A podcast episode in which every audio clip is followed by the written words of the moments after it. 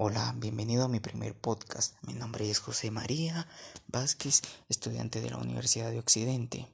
Estoy en el cuarto semestre de la carrera de auditoría y quisiera compartirles cómo ha sido mi experiencia eh, recibiendo clases en línea.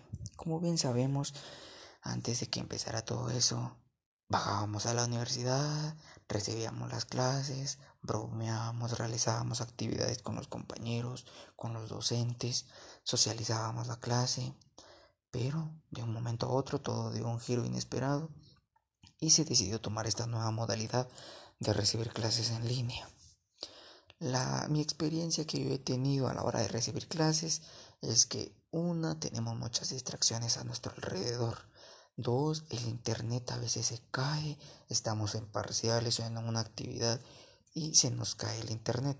Esa ha sido una, creo que ha sido de todos los compañeros, porque recibimos clases en línea, se nos va el internet, la compu se traba y un montón de situaciones, pero a pesar de eso, estamos en esta modalidad y pocos son los docentes que en universidad, en distintas universidades son pocos los docentes que nos apoyan, nos animan a que sigamos adelante, em, que terminemos la carrera, porque es para nuestro futuro.